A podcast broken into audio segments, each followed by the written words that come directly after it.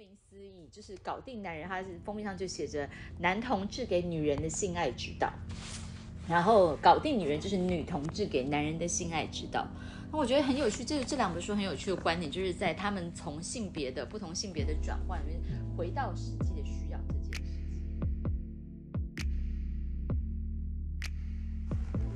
大家好，这边是情欲书店，一个脑子跟身体都很性感的地方。我是你们今天的情欲主播小丽。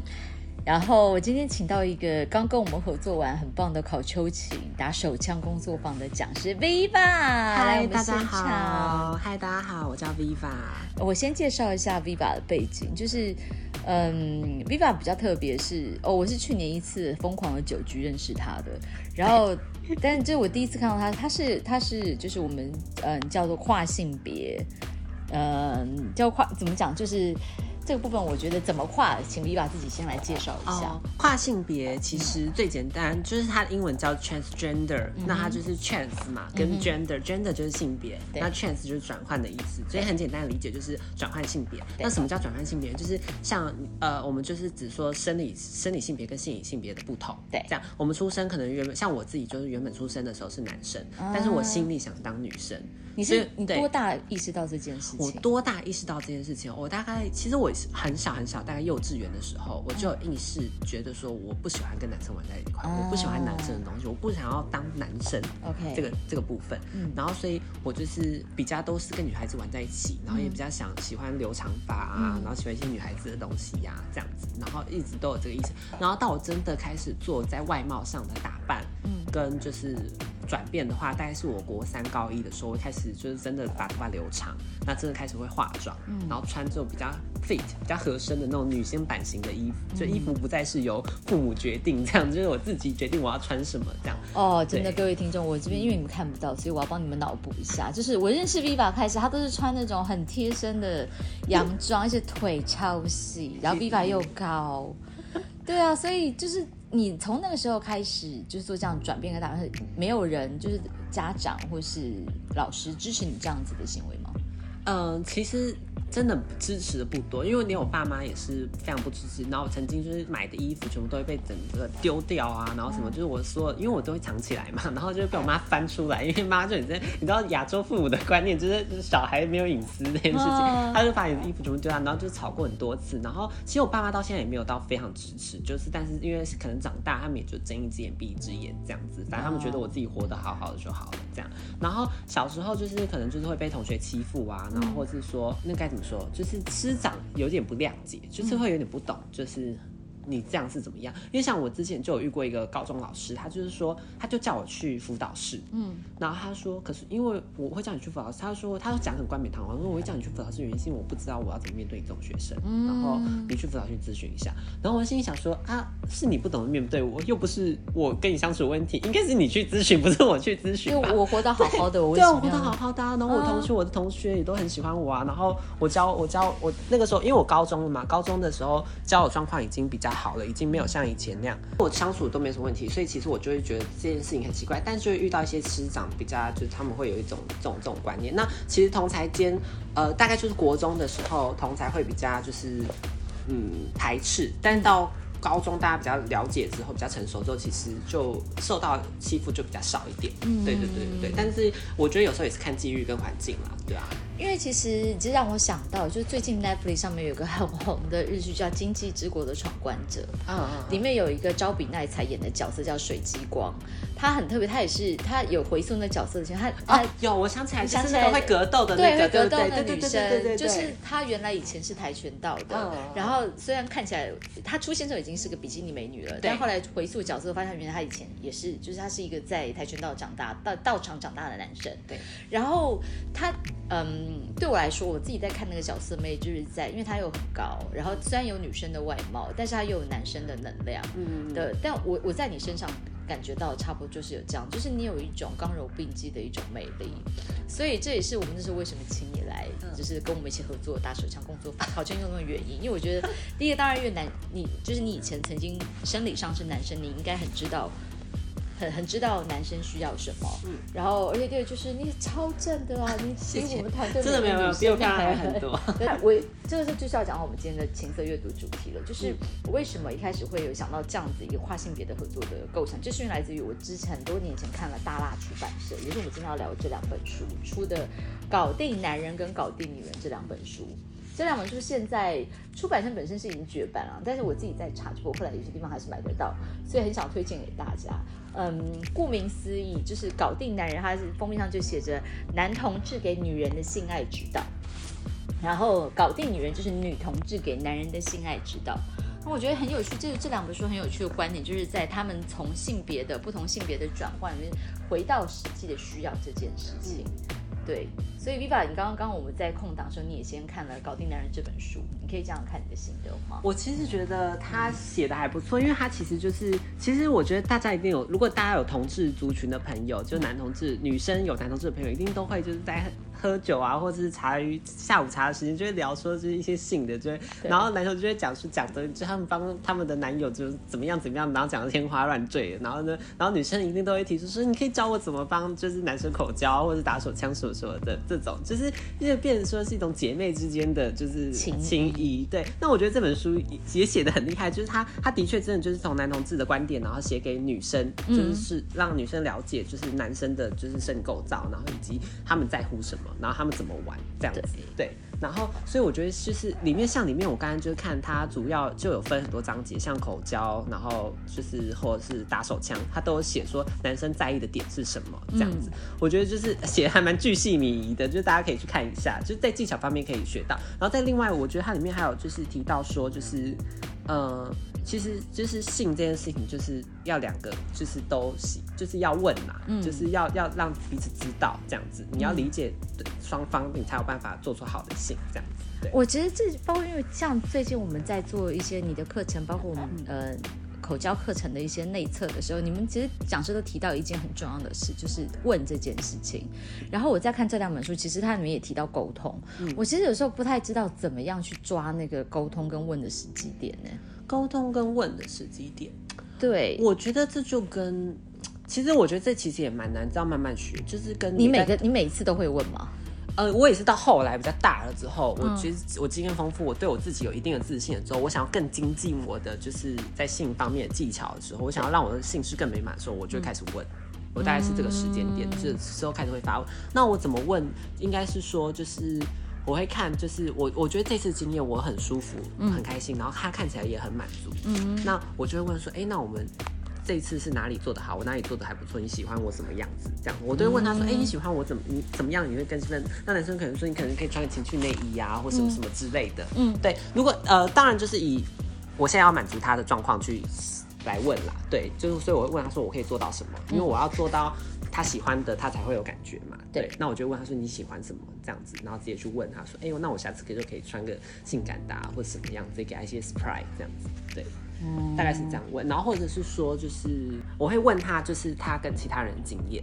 我说，哎，你之前是跟别人是怎么做的？这样子，之类。然后我就我觉得有时候在喝酒的时候就可以先这样子问，就是聊聊一些前戏的时候吗？对对对，没有，我会我会觉得在喝酒的时候就聊一些小色色话，就不要太超过，就就可以问他说，哎，你跟你跟你之前的对象都怎么玩啊？所以你玩过最刺激的事情是什么？其实我看这个部分其实是一种知己知彼，百战百胜。对对对，你就可以大家知道说他喜欢怎么样子，因为像我就会很常问这，哎，你之前最刺激的打炮是什么样？你最棒的性爱经验是什么？这样子，就是你在喝。酒可以聊这种有一点小角色，他也会讲说哦，可能是在什么在车上吧，或者打野炮吧，什么这样子的这种，那你就会知道说啊，他是喜欢怎么，大家喜欢什么样类型的人。嗯，因为讲到类型，我要讲，我一定要讲那个书里面有一些很有趣的一些一些姿势的问他，你看像他这样讲那个叫走钢索。然后他说，这个是他们从同志色情片里面得到的灵感。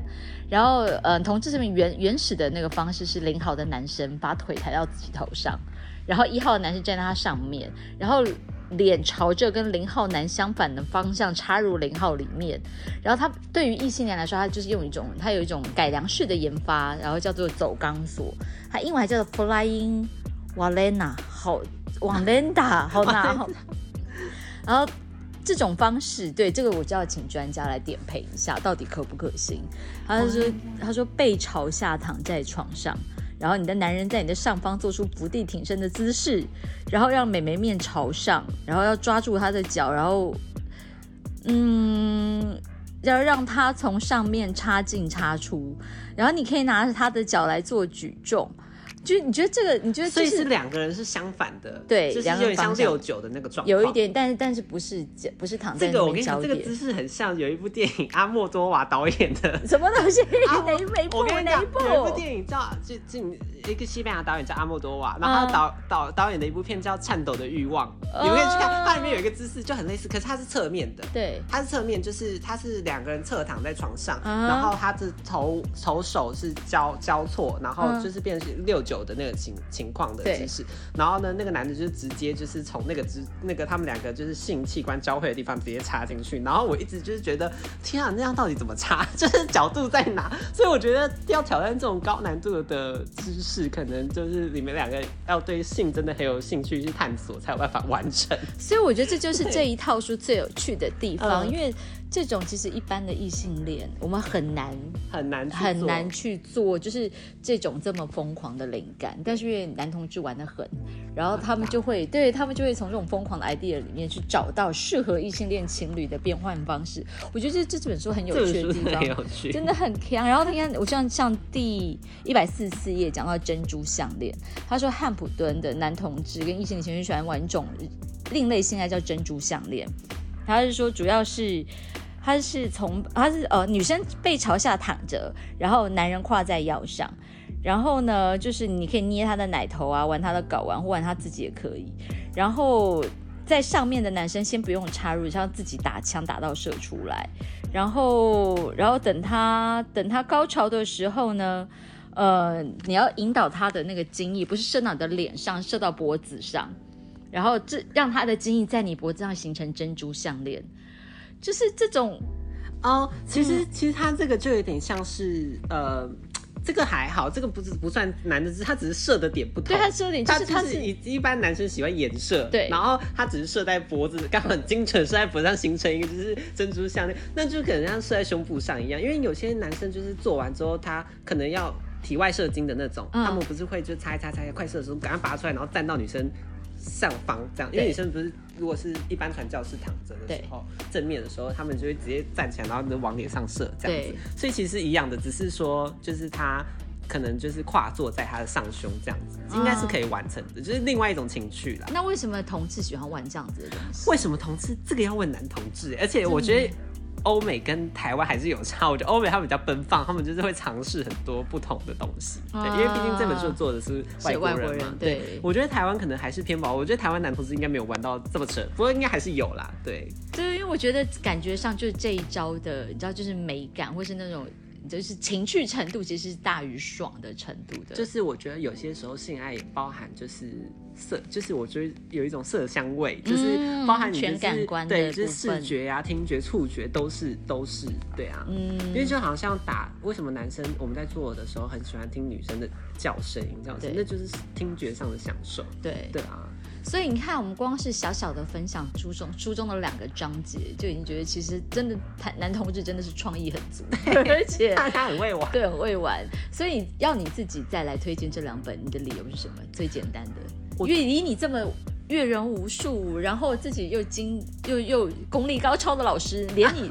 连你都会看得很开心。我会觉得他他很厉害，是因为我们有时候我们算经验丰富，对，但我们不知道，我们会觉得这些事情就是自然而然发生的，我们无法把它逻辑性的论述。那我们在跟别人分享，别人就会不知道说，哎，那到底是怎么发生这件事情？虽然我会教，我可以跟你说，哦，口交就是这样吹啊，生红楼就是那样啊，或是打手枪就是这样打啊，或是怎么反。手打或怎么样，就是那几招，但是大家还是会不理解，说这些事情到底要怎么发生。那我觉得这本书推荐原因是因为它按部就班、巨细靡的一段一段写，就是他把它就是条列逻辑化，让你知道说哦，应该是要怎么做这样子。对，然后你等要读坏，你就会大概有一个模型在你的脑子里。那等到你下次遇到的时候，实战的时候，你就会在脑子里就是组合公式变换，这样子就应用这样子。我觉得，我觉得看，而且他，我觉得我自己在看的时候，我也觉得他帮我理出了一些，就是哦，原来这样子会更好。嗯，对，因为我像我自。因为有时候我们可能一来了，就是有时候在现场你会慌乱嘛，就是会想说哦就是这样子，然后就可能就没有办法每次都达到一个很好的状态。那它里面它把它理出来，因为它里面其实讲的跟我们平常在做的事情很蛮像的，然后它把它理出来之后，就就哦原来是这个点。原来是因为这个点，这样有些他提到的东西，我们反而没有想到，这样子。那他提到，然后我觉得还蛮受用的。对，再加上男同志特有的创意。对对对对，真的，所以我觉得这一套真的很有趣。我觉得蛮有好玩的。我们会把这一套的那个呃，就是书的照片放在我们这一次这一集的那个封面，到时候大家可以配合的去找找看。好，然后这一集今天很开心，请到 Viva 来，然后我也会预告一下，我们情欲书店接下来应该会蛮固定的。大概每一两个月就会跟 Viva 老师合作一次考秋琴的工作坊，然后也欢迎，因为我们最近有做特别邀请台中的姐姐们来做内测包场的 效果，其实非常好。所以如果听到这一集的听众，就是如果你没有住在台北，没有办法来参加情绪书店活动，也欢迎你们私信邀请我们，我们可以。下去顺便找你们玩，然后帮你们开一堂课。对，可以，可以，可以。对，很好玩。对，很好玩哦。那最后，因为今天因为不好意思，是我我们上一次呃元旦跨年录的那那一集，我们那集其实用非常好的设备，但是我们用的那个 我们用的那个习惯不是很不是很熟练，所以造成有听众跟我们反映那集的音效不是很好。然后，但是因为我们那集是我们第一次有有有牌。跟我们合作赞助电影票，然后我觉得为了要对我们的友好品牌合作，对所以我最后还是要还是要再预告一次，因为这一集我们应该会在一月十三号那天上，然后我们会到我们有跟传语互动合作《爱的亡灵》的电影抽奖券，然后我们一月十七号的时候会抽出五组幸运的观众，每一组有两个有两张电影票，然后电影票的呃这部电影是大岛主得到坎城影展的著名作品，是算是感官姐感官世界的姐妹作吧，嗯，然后这一部。作品的详细资讯我们会放在我们的脸书跟 IG 粉钻，然后请大家关注、点赞、转发，然后就有机会抽到我们这两张新影票啦。好，嗯，那今天最后 还是很开心，请到 Viva 来，不会不会，我们也会请我们的另外的情欲主播再跟大家另外聊一集关于 Viva 老师到底来怎么教我们的打手枪这件事情，然后也请各位听众密切注意。好，大家记得来听哦，大家记来哎，记得大家有有兴趣可以来上哦，请关注，对，请关注我们的。我跟你讲，就是刚才有一个学员分享说，他被称赞，就是去帮别人打手枪嘛。所以你说 被称赞说他技巧很好，所以听到没有？你看我们马上就有，马上就有那个这么。这么卓这么这么卓是真实的分享，让我这位老师觉得非常欣慰 因为我蛮很怕大家就是其实学了之后，到最后还是无法应用这样。哦，刚刚今天就是我我们有有上过你内测，姐姐跟我说这是她生平上过最精彩的一堂课，真的谢谢谢谢谢谢。好，那今天谢谢各位听众的收听，请大家呃继续留意我们的情欲书店的相关讯息，情人先情王，情擒贼先情王，情人先情欲，很棒，slogan，对。好，大家晚安，拜拜，拜拜。